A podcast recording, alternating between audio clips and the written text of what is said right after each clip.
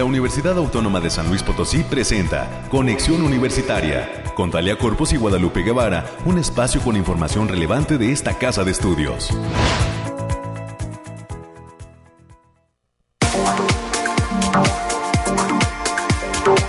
Hola, hola San Luis Potosí, bienvenidas, bienvenidos a este espacio de conexión universitaria 9 de la mañana con un minuto. Estamos listos en este viernes ya con toda la información de lo que pasa en esta casa de estudios. Se acerca este fin de semana, es de fiesta para la comunidad universitaria porque estaremos, eh, pues ahora sí que eh, recibiendo, conmemorando este maratón atlético.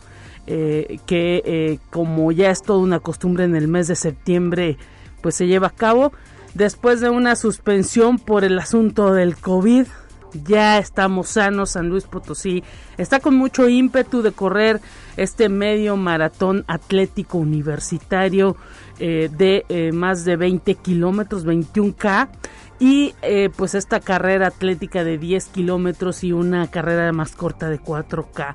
Hay mucho entusiasmo en la comunidad universitaria y hoy es la entrega o se da ya la entrega de estos kits en el Centro Cultural Universitario Bicentenario para todos aquellos que lograron inscribirse y esperemos que se bata un récord de participación, de gente corriendo y de pues eh, eh, ahora sí que hermandad en la comunidad universitaria. Además, a la par hay que decir que este fin de semana, el próximo domingo, también en Ciudad Valles, el campus de Ciudad Valles organizó una caminata que incluso tendrá una modalidad pet friendly respecto a eh, pues allá el campus Valles. Lo harán muy temprano 8 de la mañana. También aquí no no se crea. Desde las 7 de la mañana habrá atletas congregándose en las inmediaciones del edificio central. Y pues preparados para todos aquellos que pudieran estar despistados este fin de semana que digan pues que se les alargue la fiesta del sábado hasta el domingo. Habrá cierre cierre de vialidades ya en pues como es toda una tradición por la carrera de este medio maratón atlético que implica el recorrido por las principales zonas eh, pues eh, de estudiantes aquí en San Luis Potosí. Así que pues prepárese porque este fin de semana ya es costumbre que esté cerrado Carranza, pero el domingo pues será el recorrido del medio maratón atlético universitario. Ya por aquí incluso he visto que hay hasta concursos de quién va a ser la mejor marca. Eh, nuestros amigos de Radio Universidad y también eh, de comunicación, pues hay algunos que ya se han venido entrenando fin de semana tras fin de semana, se salen a los diferentes parques a, correr por las mañanas, independientemente de que se presentó la lluvia en las eh, semanas pasadas, están ya bien entrenaditos y listos para correr esa carrera universitaria. Así que les echaremos porras desde la meta. Nuestro productor dice que ya también está bien listísimo. Bueno, vamos a ver cómo llega. a ver cómo llega la meta, si es que llega. bueno, pero, pero le deseamos mucha suerte, les deseamos mucha suerte y a ver quién gana, ¿no? Ahora sí que habrá varias categorías, premios, acuérdense, rama varonil y femenil, pero pues ojalá que haya muchísimo entusiasmo, por eso este fin de semana será algo especial para esta casa de estudios. Ah, hoy tendremos, como ya es costumbre, los detalles del clima con nuestra compañera Alejandrina Dalemese, de hecho pondremos especial atención en esto, porque suele haber medio maratón y llover un poquito, así que estaremos pendientes. Ese clima de lluvia luego también mejora el rendimiento de los atletas. El sol luego cala bastante, así que estaremos pendientes.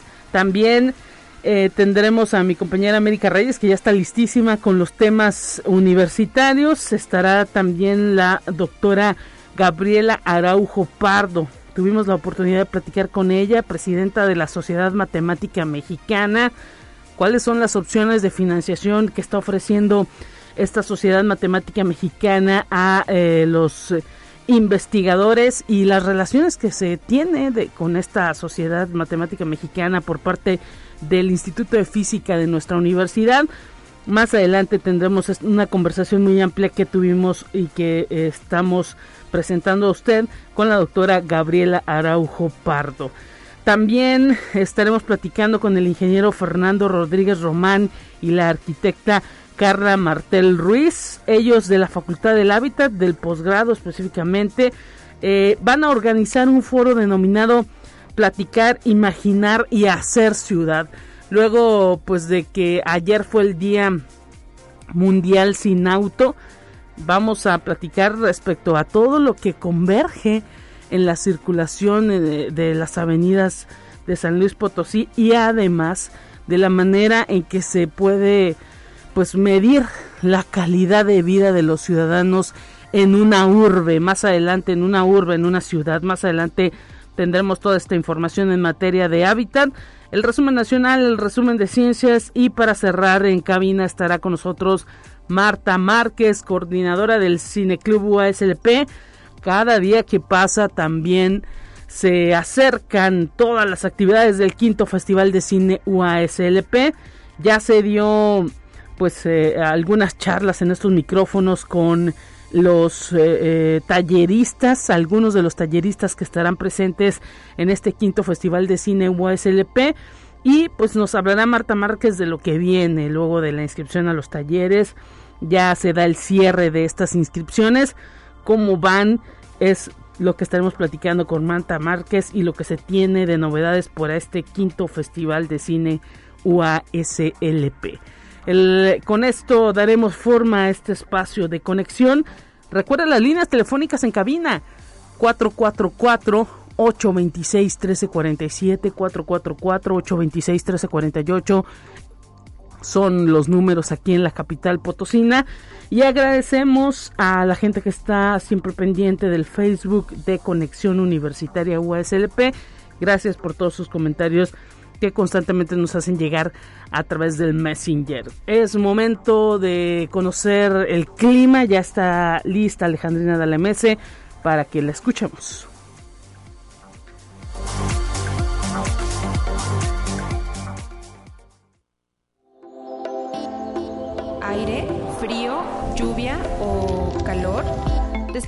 Dudas con el pronóstico del clima.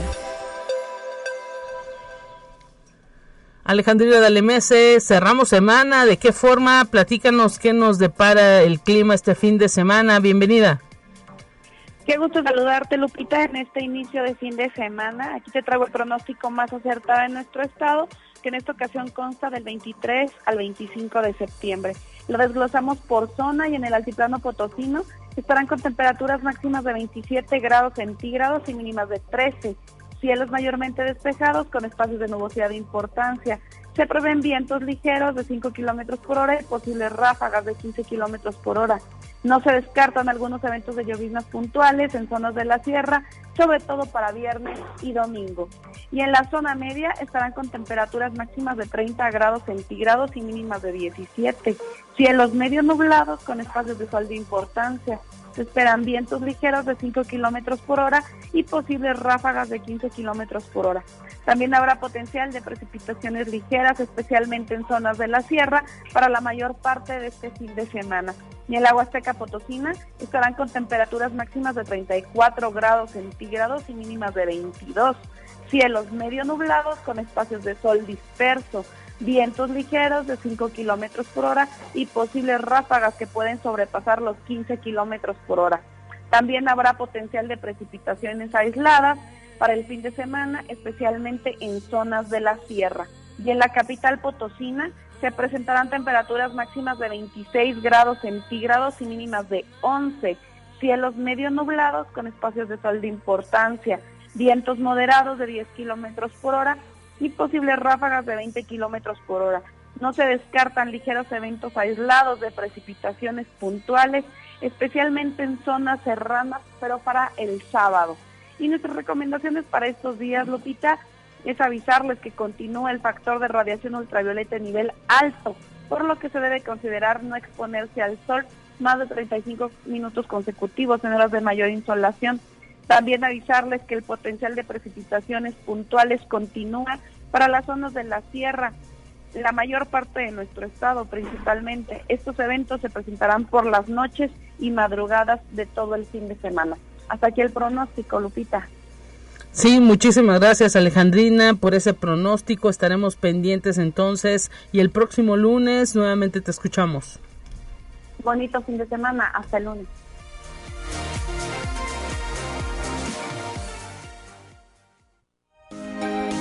Escucha un resumen de Noticias Universitarias. América Reyes, te saludamos con gusto en este viernes. ¿Qué tal? Un gusto recibirte.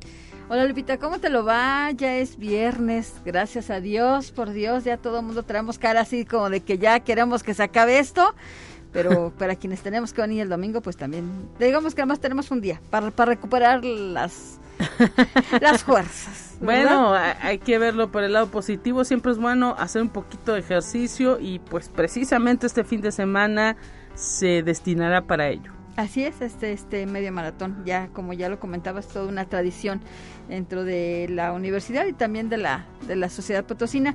Y pues comentarte, Lupita, que el día de ayer estuvimos de plácemes porque se inauguró el Centro Interdisciplinario de Atención Universitaria esto está ya ubicado en Francisco Peña, sin número esquina con Benigno Arriaga. Y en este, en este centro convergen tres programas como son el Centro de Bienestar Familiar, la Residencia Diurna para Personal Universitario y el Centro de Fisioterapia. Ayer este, estuvieron presentes por ahí eh, el Consejo Directivo Universitario, la Junta Suprema de Gobierno, el rectores también y ex primeras y ex presidentas del voluntariado de esta casa de estudios. La verdad fue una fiesta, estuvo también el mariachi universitario. Excelente. y la verdad, instalaciones de primer nivel la verdad este ya se va a poner en funcionamiento y, y también cuenta con la, partición, la participación de facultades como medicina, enfermería y nutrición, psicología y estomatología. Para checar todo, todo para hacer cita y demás pueden eh, accesar a la, a la, página http dos puntos diagonal diagonal www.uaslp.mx diagonal CIA.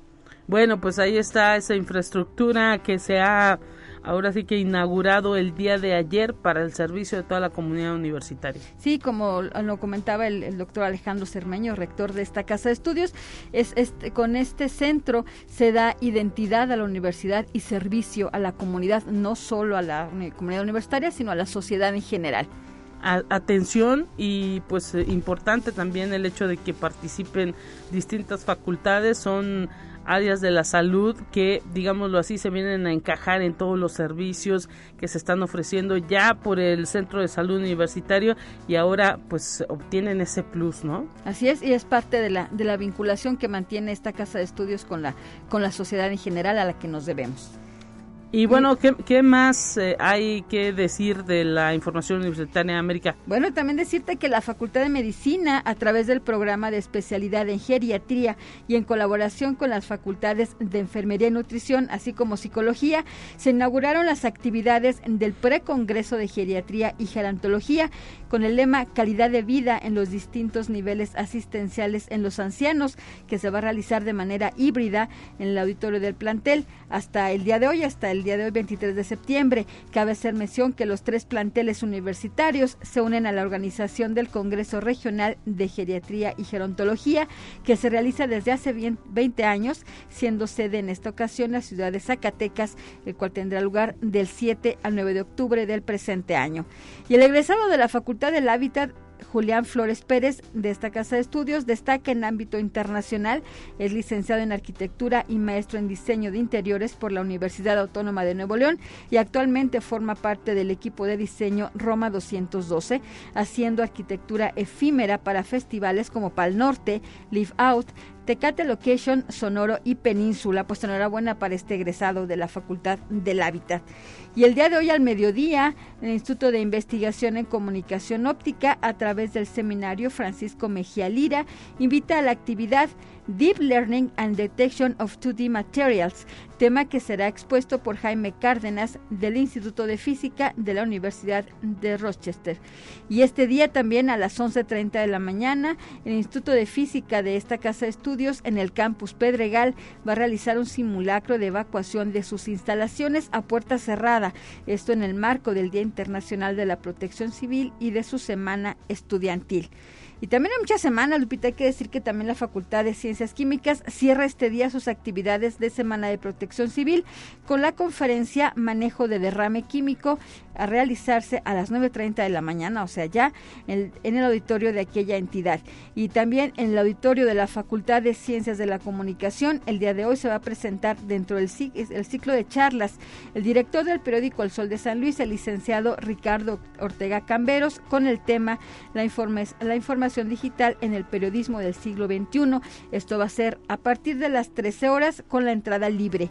Y también el día de hoy arranca en el Centro Cultural Universitario Bicentenario la entrega de kits con playera, chip y número de participación para correr cualquier modalidad del medio maratón atlético universitario. El horario de atención será de 12 a 18 horas el día de hoy y mañana 24 de septiembre de 9 a 16 horas. Recuerden que la carrera ya es este domingo a partir de las 8 de la mañana con salida y meta frente al edificio central para que pueda participar, que no se le pase estas, estas fechas, el día de hoy, con, le, repito el horario, el día de hoy de 12 a, 18 horas y el, y el día de mañana de 9 a 16 horas. Y también el día de hoy la Orquesta Sinfónica Universitaria, dirigida por el maestro Alfredo Ibarra, presenta en el Centro Cultural Universitario Bicentenario el concierto Sinfonía número 6 en Fa mayor, opus 68 de Ludwig van Beethoven. Esto va a ser a partir de las 20 horas. La entrada es completamente libre, así que ya es viernesito para que aproveche esta actividad cultural y completamente libre, nada más con el uso de cubrebocas. Atención y pues enhorabuena también para la Orquesta Sinfónica que nuevamente presenta pues ahora sí que este, este concierto para la apreciación de la música clásica. Ojalá que mucha gente pueda acudir al Centro Cultural Universitario Bicentenario con todas las medidas sanitarias y pues apreciar también esta música, esta orquesta y todos sus integrantes que eh, pues ofrecen este estos conciertos con entrada libre. Así es para que aprovechen. ¿Sí? Y si eres estudiante de último año de licenciatura o técnico superior universitario, pasante o recién titulado de alguna de las instituciones de educación superior públicas y o privadas de la entidad, pueden participar en el décimo encuentro de jóvenes investigadores, el cual se va, se va a realizar los días 17 y 24 de noviembre, así como el primero de diciembre del presente año. La Secretaría de Investigación y Posgrado de esta Casa de Estudios invita, pueden visitar la página para obtener mayor información www.a.uslp.mx. Muchísimas gracias América por esto de reporte el próximo lunes nuevamente que te escuchen y pues estaremos pendientes de tu llegada a la meta en este, medio maratón. No, yo los esperaría con mucho gusto con cartelones para los ganadores. Ahí estaremos por ahí. Que tenga buen fin de semana. Hasta pronto, hasta pronto. Tenemos más en esta mañana.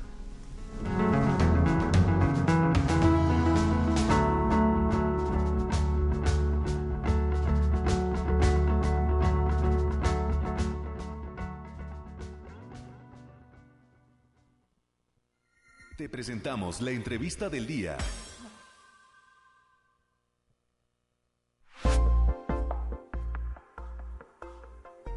¿Qué tal amigos de Conexión? Estamos agradecidos de que esté con nosotros porque está presente aquí en San Luis Potosí la doctora Gabriela Araujo Pardo. Ella es presidenta de la Sociedad Matemática Mexicana, una investigadora de la UNAM en la unidad Juriquilla del Instituto de Matemáticas de la UNAM. Gracias por aceptar platicar con Conexión Universitaria de Radio Universidad. Bienvenida y un gusto. Hola, ¿qué tal? ¿Cómo ha sido pues su desempeño en la presidencia? ¿Cómo se ha sentido? y llevar la cabeza de una sociedad de profesionistas es luego complicado, hay que recorrer el país en el norte, en el sur, en el centro. ¿Qué es lo que le ha permitido ver esta presidencia de la Sociedad Matemática Mexicana? ¿Cómo estamos en México respecto a las matemáticas? Mira, todas las preguntas que me haces son súper interesantes y pertinentes. Yo estoy en, a cargo de la sociedad desde febrero de este año, o sea, llevo relativamente poquito. Realmente todos sabemos que todo este problema del COVID ha sido una desgracia pero sí te puedo decir que para asociaciones como la Sociedad Matemática Mexicana me ha permitido poder vincular a los matemáticos de todo el país de una manera muchísimo más eficiente. Y eso me tiene muy contenta. Un poco antes de que yo entrara a la sociedad, se creó una red que se llama la REMIM, que es Red de Matemáticas de Instituciones Matemáticas Mexicanas. Tenemos reuniones en donde tenemos directores de universidades o representantes desde el norte del país, como bien lo dices, hasta el sur. Entonces esto ha sido muy interesante para mí porque efectivamente lo expresas muy bien no es lo mismo el grupo de matemáticos de Nuevo León que el grupo de matemáticos de Yucatán y que el grupo de matemáticos de Guanajuato. Hay muchas diferencias y ha sido pues la verdad un gusto estar a la cabeza de la sociedad. Creo que he aprendido mucho y sobre todo me divierte, me gusta mucho toda esta parte de conocer a, la comunidad. Estoy muy contenta, con mucho trabajo, pero muy muy contenta la verdad. Se viene una eh, edición 55 de un Congreso Nacional de la Sociedad Matemática y vimos pues en una convocatoria interesante para financiación de eventos así como el hecho de solicitar a los profesionales de las matemáticas pues que se puedan afiliar a estudiantes a la sociedad. Ahora sí que pues socializar las matemáticas permite también que los mexicanos le perdamos el miedo. Hay una cultura de pues ahora sí que sacarle la vuelta a los números, a las matemáticas en México y pareciera que quien se dedica a esto parecen del otro mundo o extraterrestres, ¿no? Sí, o sea, creo que es muy importante intentar romper esos mitos que siempre son como estereotipos de que los matemáticos son extraños, raros. Efectivamente, esta carrera que requiere como mucha dedicación es una realidad que hay muchos matemáticos o que la personalidad de muchos matemáticos, inclusive lo vemos en películas y demás, o sea, cuando uno hace un estereotipo es que a lo mejor hay algo que indica un poco que el estereotipo se construye a raíz de ciertas, no sé, personalidades ¿no? Te voy a decir que los matemáticos no son gente aislada, varios lo son, pero no todos. Creo que sí es muy importante ir rompiendo estos mitos y trabajar como más en comunidad. Creo que es muy importante hacer investigación en este país. En México tenemos que seguir haciendo investigación investigación de gran nivel, pero también hay que llevar las matemáticas a todos los espacios y esto es lo que quiere hacer la Sociedad Matemática Mexicana. Entonces, como lo ves tú, hay convocatorias para apoyar eventos. Estos eventos son de todo tipo tipo de divulgación, de investigación, de lo que sea. Viene el 55 Congreso Nacional, que será en modalidad híbrida este año en Guadalajara, en octubre, y donde vamos a celebrar los 80 años de la Sociedad Matemática Mexicana. Bueno, no en este no lo vamos a celebrar, lo celebraremos el año que entra. Estamos en la producción de un video de celebración que se filmará en el Congreso. Entonces el año que entra festejamos los 80 años de la sociedad en el Congreso 56 y de hecho está abierta la convocatoria para universidades de todo todo el país que quieran realizar el congreso del año que entra en su universidad. Estamos por abrir una convocatoria. Por el momento será en Guadalajara. Estamos muy contentos. Habrá muchas cosas en Guadalajara de difusión y divulgación, investigación, educación, cultura, arte y todo relacionado con matemáticas. Hay, pues al menos en el país, mucha duda de los investigadores de cómo sacar adelante sus proyectos y ustedes están ofreciendo pues financiar, hay fechas abiertas en este momento. Ahora sí que pues ahí está, eh, solamente se tienen que poner a trabajar los investigadores para hacer propuestas. Sí, investigadores y gente que se dedique a la divulgación y a la educación. El arbitraje es serio. Tenemos abierta esta convocatoria mm, ya poquitos días hasta el hasta el 30 de septiembre y son eventos que se realicen a más tardar para el 15 de noviembre y son visiten las convocatorias, son apoyos puntuales, pero creemos que apoyando de a poquitos vamos a poder lograr. Y bueno, ya tenemos varias convocatorias que de hecho ya hemos ido apoyando porque empezaron a, hacerse los eventos y muy contentos porque a lo largo del país ya apoyamos algo en Puebla, vamos a apoyar también algo en Oaxaca, contentos porque ya estamos apoyando en distintas partes en Veracruz, hay otra propuesta de Tabasco, entonces, pues esto es muy interesante. El apoyo no es muy grande, es muy concreto, vean la convocatoria, pero con este apoyo se pueden hacer cosas. Están en todo prácticamente todas las áreas científicas ahora que veíamos todo lo que implicaba el asunto del COVID y de la realización de las vacunas, había matemáticos ahí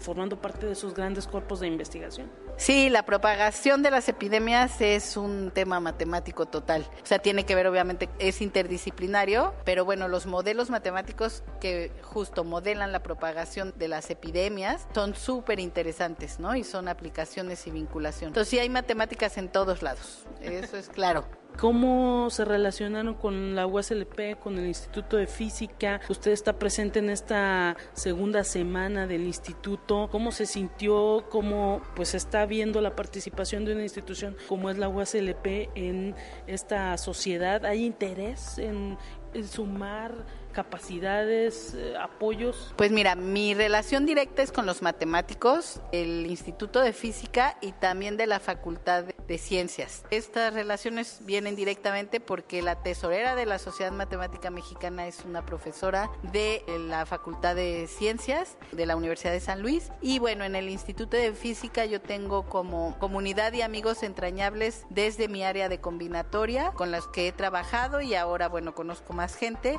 y específicamente he conocido, admiro y me gusta mucho el posicionamiento de algunos profesores que están buscando fomentar la inclusión en la comunidad. Yo he trabajado mucho, eh, desde hace 12 años estoy interesada en los temas de equidad y género. Yo soy fundadora de la Comisión de Equidad y Género de la Sociedad Matemática Mexicana y realmente es un tema que me ha apasionado mucho el género, pero ahora inclusive la inclusión y la diversidad y esa es una parte muy importante de la agenda de esta junta directiva. Y hay aquí un grupo de matemáticos muy interesados en eso, jóvenes, con muchas ganas de hacer comunidad dentro del país, dentro de su universidad en primer lugar, dentro de su estado, dentro de su país y con la Sociedad Matemática Mexicana, que han tenido iniciativas muy, muy bonitas.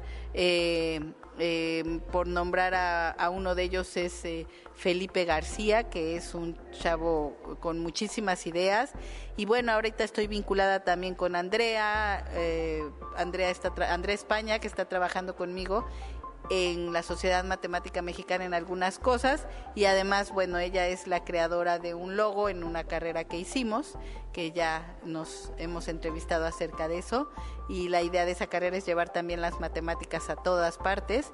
Entonces, este como que hemos hecho vínculos muy interesantes previos en investigación y ahora a partir de la Sociedad Matemática Mexicana.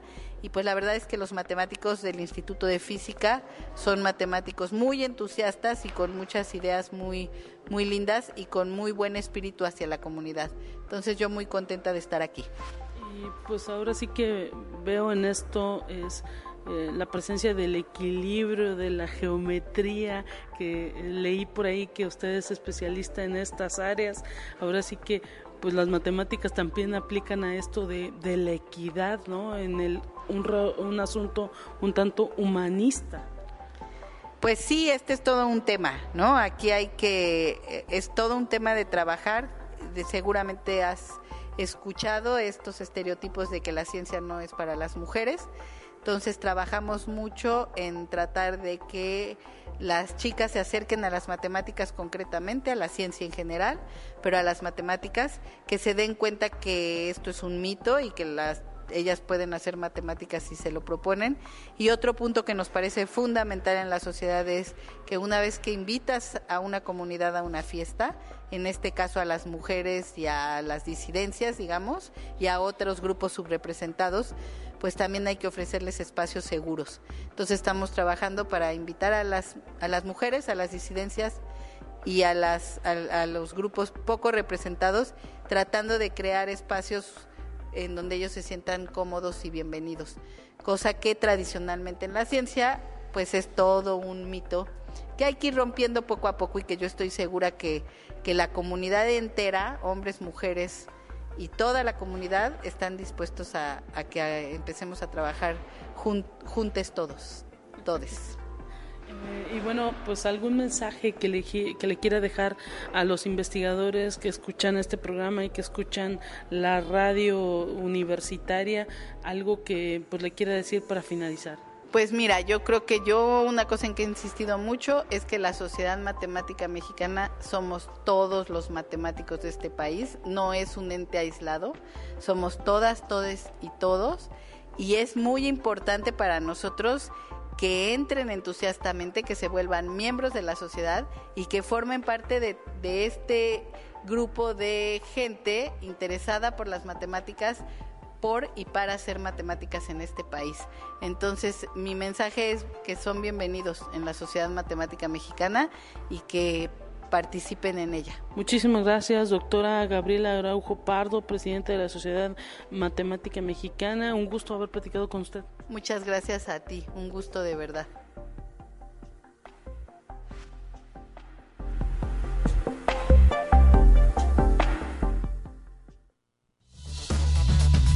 Vamos a una breve pausa.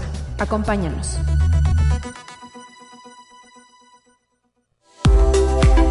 Conexión Universitaria ya regresa con más información.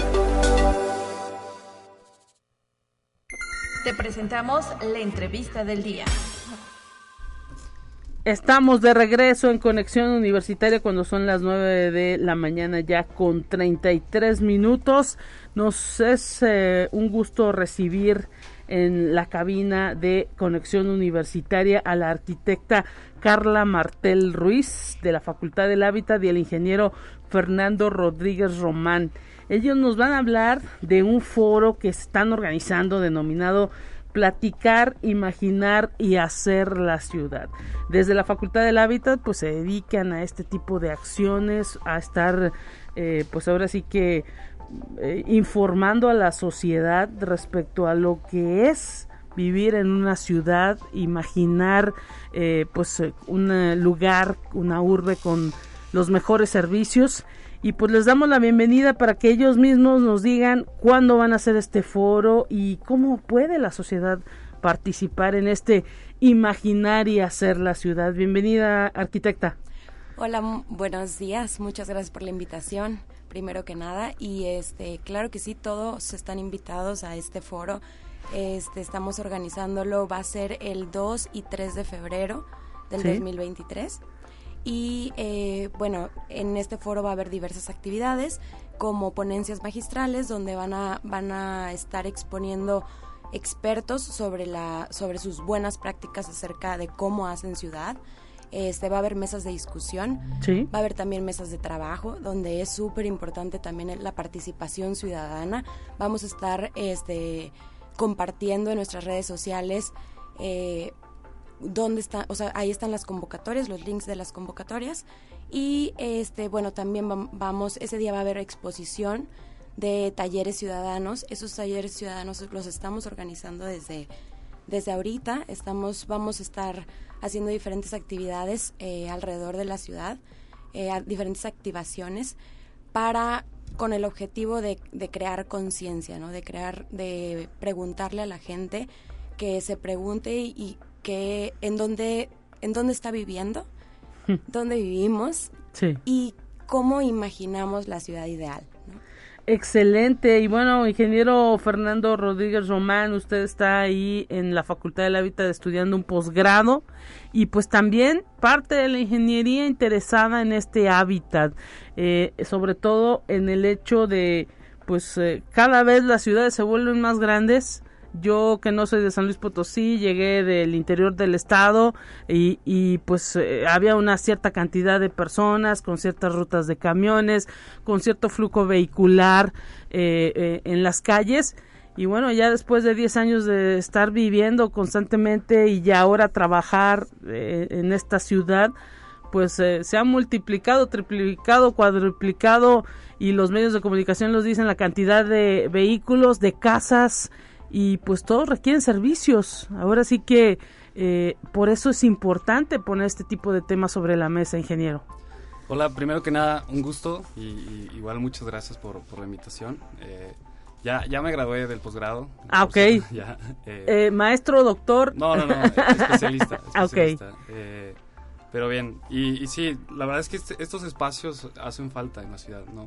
El, el, foro justamente queremos que sea un espacio de, encuentro y reflexión, eh, de intercambio de ideas para para pensar en la, en la ciudad que vivimos y la ciudad que soñamos, ¿no? Y con eso marcar un rumbo hacia la ciudad que, que idealmente, colectivamente queremos, ¿no? Sí. Y, bueno, pues ¿por qué lo hacemos específicamente? Eh, creemos que gran parte de la ciudadanía se puede sentir alienada o no tomada en cuenta en el diseño de la ciudad, especialmente las, las, las minorías o los más, los más vulnerables. Sí. Y, creemos que cada ciudadano entiende, eh, entiende muy bien, eh, independientemente de su posición y estilo de vida, entiende muy bien los problemas que vive. Eh, y no existe un espacio donde pueda expresar esos problemas, mucho menos tener retroalimentación de eso y mucho menos aún tener un seguimiento de esas iniciativas que pudiera tener pues la, la pues sí la, la iniciativa ciudadana ¿no? y interesantísimo esto que nos detalla porque ahora sí que pocas veces como ciudadanos nos ponemos a pensar en esto, ¿no? Y ustedes pues están planteando esto eh, sobre la mesa porque a cada uno de manera diferente nos afecta todo lo que hay alrededor de la ciudad. Cuando una calle no está bien pavimentada, cuando un servicio no nos llega a nuestra casa, cuando eh, pues ahora sí que eh, a lo mejor el vecino está construyendo y, y el ruido y el polvo, ¿no? no, no, todo esto nos afecta y pocas veces pensamos en el otro, en, en eh, pensamos nada más en nosotros mismos y no en lo que pues eh, impacta nuestro, nuestra forma de vivir aquí en esta ciudad, ¿no, arquitecta? Claro. Sí, creemos que es súper importante eh, pues la participación, escuchar a los ciudadanos. Este foro está diseñado para, para todos, este, ya sea profesionistas, al final todos habitamos la ciudad, entonces todos tendríamos que tener esta preocupación por saber en dónde y hacia dónde queremos ir. Ustedes están en redes sociales, ¿cómo podemos pues saber de, de este de esta de este foro, de esta actividad que están realizando?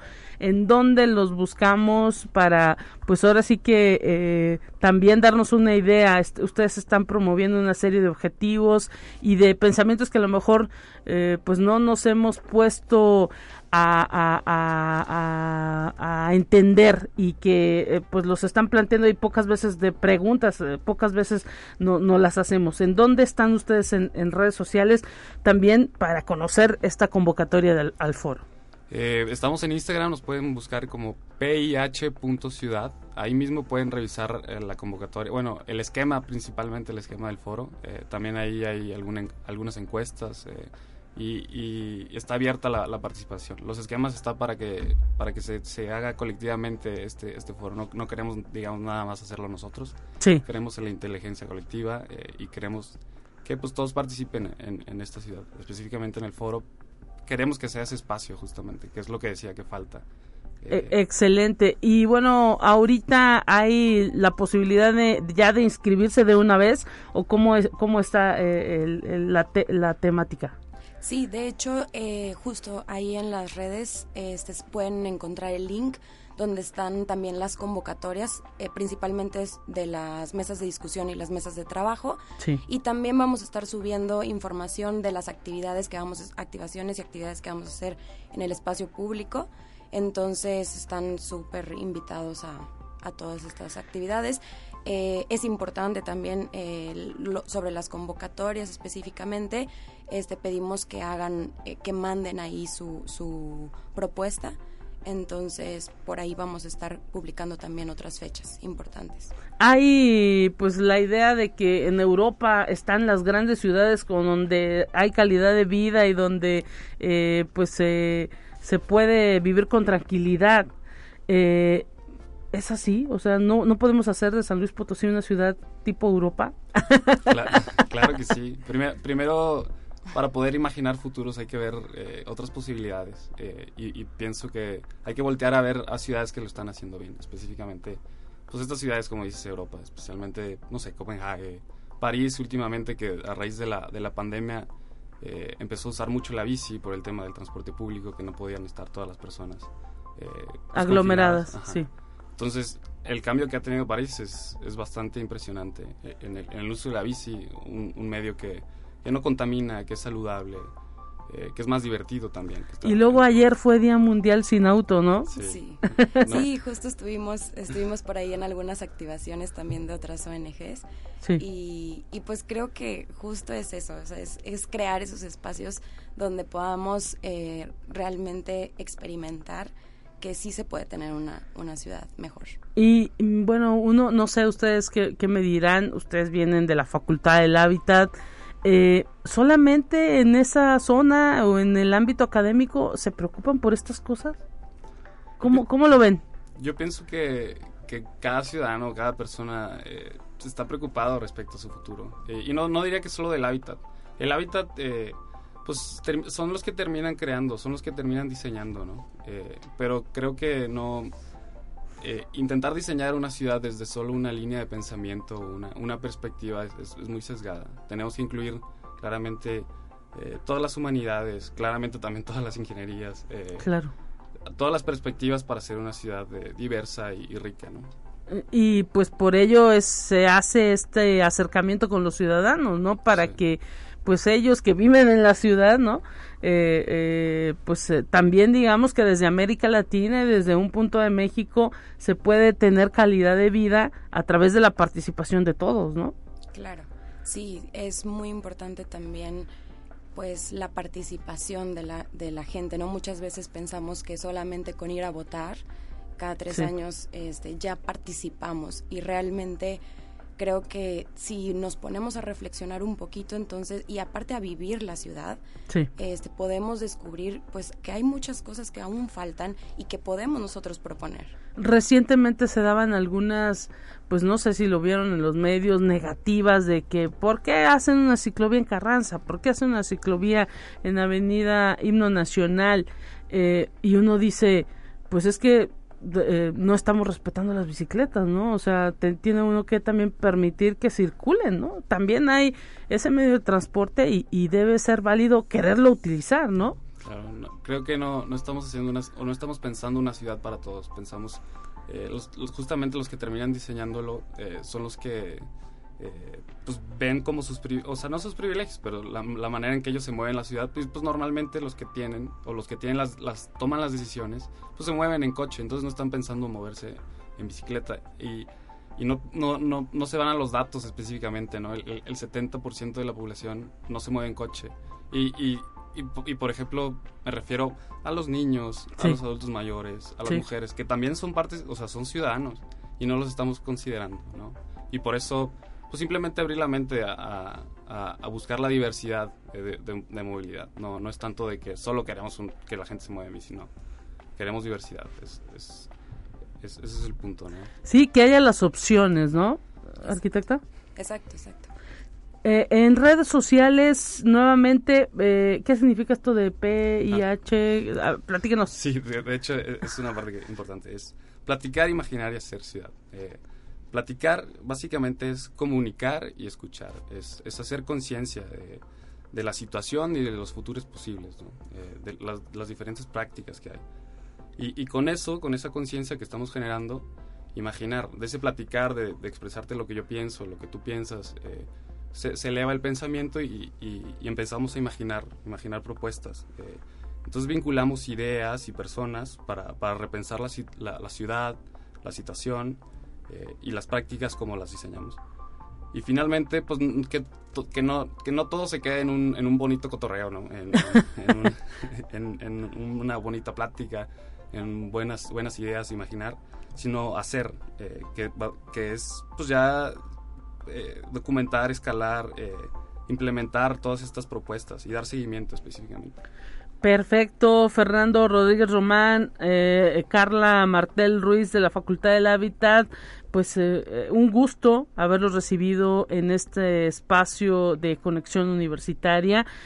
los invitamos a revisar las redes y a estar pendientes de este foro, platicar, imaginar y hacer ciudad que eh, llevarán a cabo en el mes de febrero próximo. Desde, desde ya les estamos ahora sí que poniendo sobre la mesa este tema y esperemos que pronto nuevamente nos vengan a, visitar para que ya cuando se acerque la fecha ya nos hablen a lo mejor del contenido que va que va a ir eh, desarrollándose ya con más eh, detalle de este de este foro.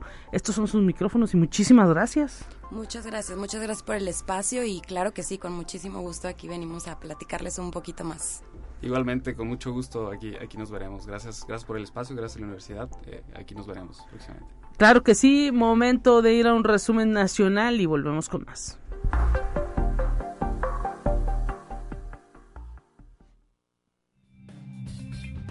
Entérate qué sucede en otras instituciones de educación superior de México.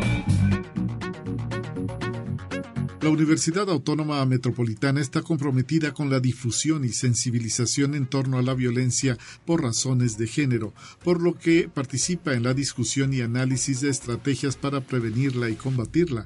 Así lo afirmó la doctora Guadalupe Guacuz Elías, directora de la Defensoría de los Derechos Universitarios, al inaugurar el sexto encuentro de discusión y análisis de estrategias de intervención a la violencia por motivos de género de las IES. Expuso que en la reunión con integrantes de casas de estudio serán abordadas medidas que fortalezcan la protección frente a este tipo de agresiones. Conexión Universitaria. La Universidad Autónoma de Aguascalientes amplió el fondo de pensiones y jubilaciones a 1.300 millones de pesos, tras inyectar recursos adicionales extracontractuales derivados de ahorros acumulados durante la actual gestión. Con el crecimiento de este fideicomiso se brinda certeza del cumplimiento de la obligación contractual que tiene la máxima casa de estudios para con sus colaboradores jubilados. El maestro Enrique Jiménez de la Hoya, jefe del Departamento de Análisis Financiero y Control de Gestión de la Universidad Autónoma de Aguascalientes, comentó que en el Fondo de Pensiones y Jubilaciones se depositan aportes monetarios tanto de trabajadores como de la universidad. Conexión Universitaria. La UDG informa que el temblor de 7.7 grados que se sintió en Guadalajara este 19 de septiembre provocó 10 fisuras en el mural El hombre creador y rebelde que el artista José Clemente Orozco pintó en la bóveda del paraninfo Enrique Díaz de León que posee la institución. Dichas fisuras están sobre trabajos de restauración, las cuales son únicamente en el mural, ya que el edificio no presenta daños estructurales y no existen riesgos en la utilización del espacio. Así lo informó el coordinador de servicios generales de la Coordinación General de Servicios Administrativos e Infraestructura Tecnológica, el ingeniero Esteban Segura Estrada. Conexión Universitaria. Carla Marina Delgado Machuca, estudiante del doctorado en Ciencias Médicas de la Universidad de Colima, ganó el premio que otorga el público en el concurso nacional 3MT, Tesis en tres minutos, que convoca el Consejo Mexicano de Estudios de Posgrado y que se llevó a cabo de manera presencial en Nuevo León. Ella presentó su proyecto de tesis Nueva técnica simple y barata para encontrar el tratamiento ideal para cada paciente con cáncer, que es asesorada por la doctora Alejandrina Rodríguez y el doctor Iván Delgado Enciso. El concurso, iniciado en la Universidad de Queensland en Australia, promueve que las y los estudiantes de doctorado comuniquen de manera sencilla, clara y en tres minutos su tema de investigación a una audiencia no especializada en ciencias.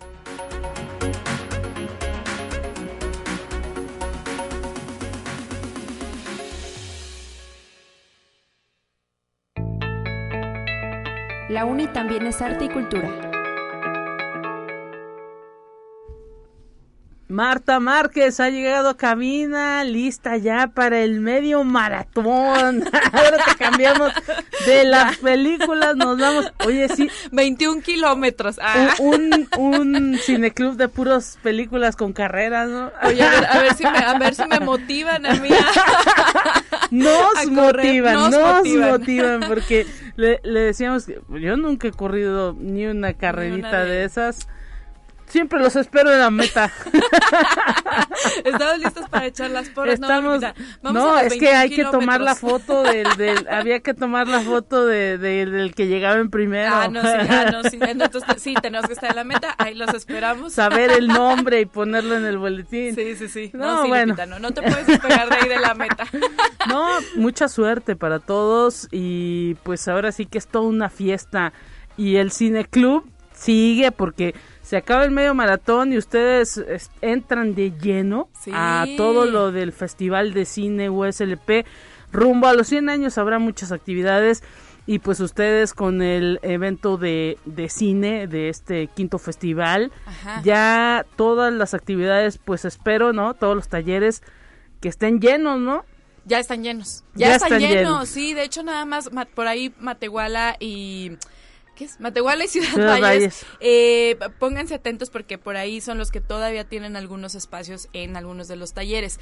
Pero los de la capital potosina ya están llenos. Mira nada más. Sí, sí, sí. Si no tuvieron chance de inscribirse, ya ni le piensen, ya ni le muevan.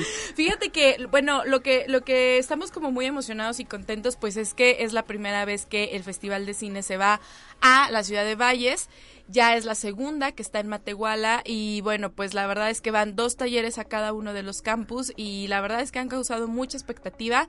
Hay cine de terror y creación de personajes en Matehuala, son los talleres que se van a dar en Matehuala y en Ciudad Valles va a haber eh, hacer cine hasta con un smartphone. Sí. Y el otro es dirección de arte para cine. Entonces, la verdad es que está increíble. Eh, cualquiera de los talleres que decían tomar por ahí todavía hay algunos lugares ya no no muchos hay como Dos. Tres, ajá, sí, sí, sí. Entonces, para pues que no se confíe en la gente de Matehuala y de Valles, porque la verdad es que vale mucho la pena cualquiera de los talleres que decidan eh, escoger.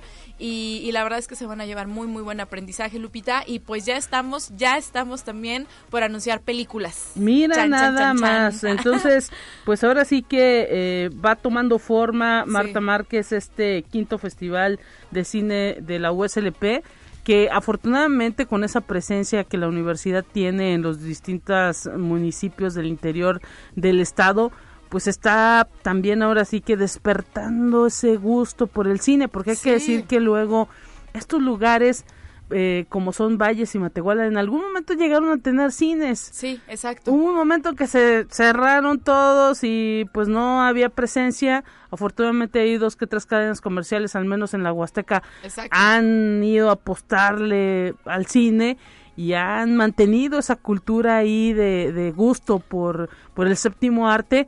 Pero pues esto es totalmente distinto. Llega a la universidad con con la propuesta de cine mexicano, no vamos a poner el asunto del Hollywood por aquí, ¿no? No, no, no, que la verdad siempre tenemos muy buen eh, cine mexicano, Lupita, y justo eh, de ahorita de lo que mencionas, también vamos a tener por ahí funciones de cine en los dos municipios. Entonces estamos muy emocionados porque por ahí la gente de Ciudad Valles va a poder disfrutar de tres películas que ya les diremos en su momento. Bueno, les puedo adelantar. Sí. Va La Civil, se presenta la, la Civil, la película de Civil esta que fue tan homenajeada en el Festival de Cannes oh. eh, con Arcelia Ramírez. Se presenta eh, 90 días para el 2 de julio. Va a ir el director y el actor eh, de, eh, principal a Ciudad Valles a compartir con la gente y va a ser una función al aire libre en, en la plaza principal. Entonces ya les iremos informando como poco a poco, pero la verdad es que sí, es pues es un esfuerzo eh, grande de, de, un equipo de personas bastante pues pues robusto, pues, robusto. sí, robusto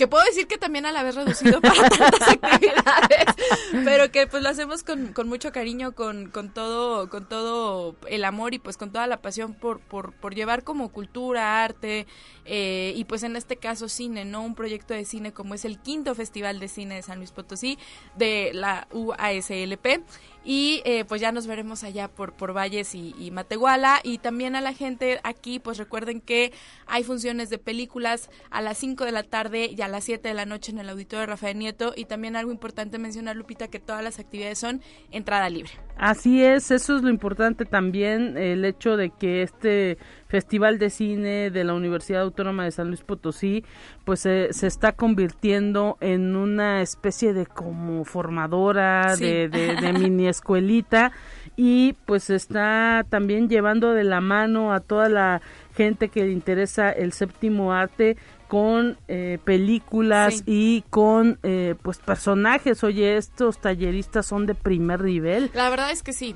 Sí, fíjate que todos son formados en cine, todos han hecho producción, o sea, todos han participado, todos los talleristas han participado eh, activamente en distintas películas. Por ejemplo, Carlos Carrera, el que viene a dar el taller de dirección, es, el, es el, sí, pues es uno de los directores mexicanos más destacados. destacados, incluso a nivel internacional. Y por ejemplo, pues él es el que dirigió El crimen del padre Amaro, ¿no? Sí. O sea, ha dirigido actores de la talla de Gael García, por mencionar alguno, de Damián Alcázar, de... eh, Oye, de- y- de- pero y las historias, o Y sea, las las historias, que nos cuentan, Sí, oye, claro, no es claro. cualquier cosa. Exacto.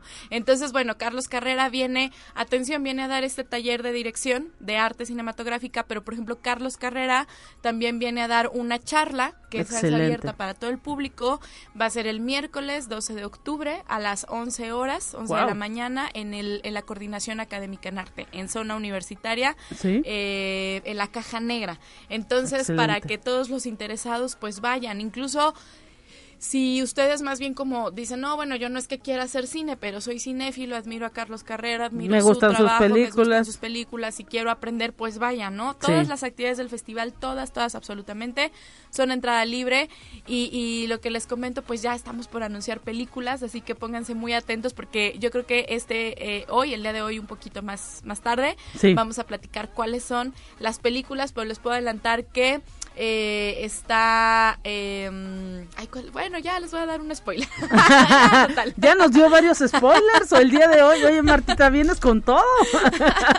Pero una, fíjate, una de las películas que se presenta es Nudo Mixteco. Eh. Viene la directora Ángeles Cruz y viene la actriz Miriam Bravo.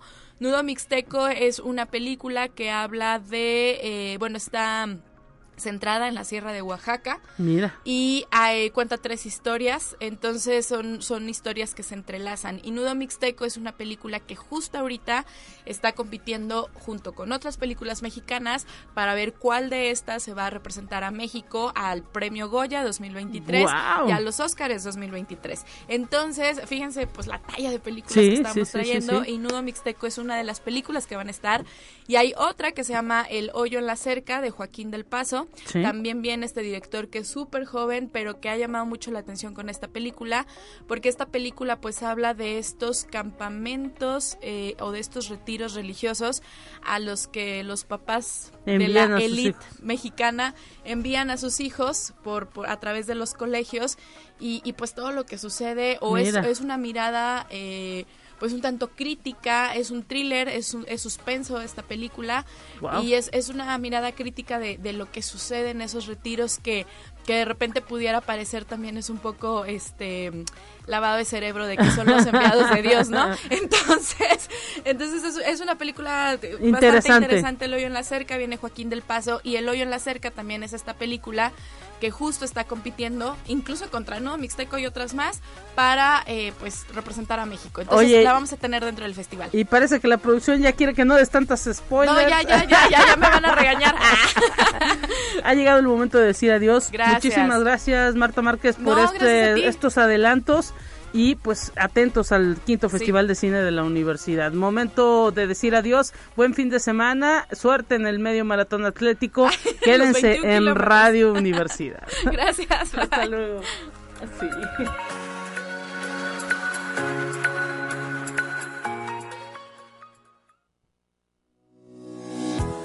La Universidad Autónoma de San Luis Potosí presentó Conexión Universitaria con Talia Corpus y Guadalupe Guevara.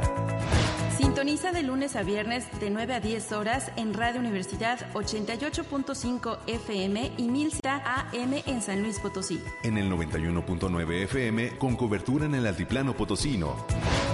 O en el resto del mundo por el portal www.uaslp.mx y la app UASLP de descarga gratuita.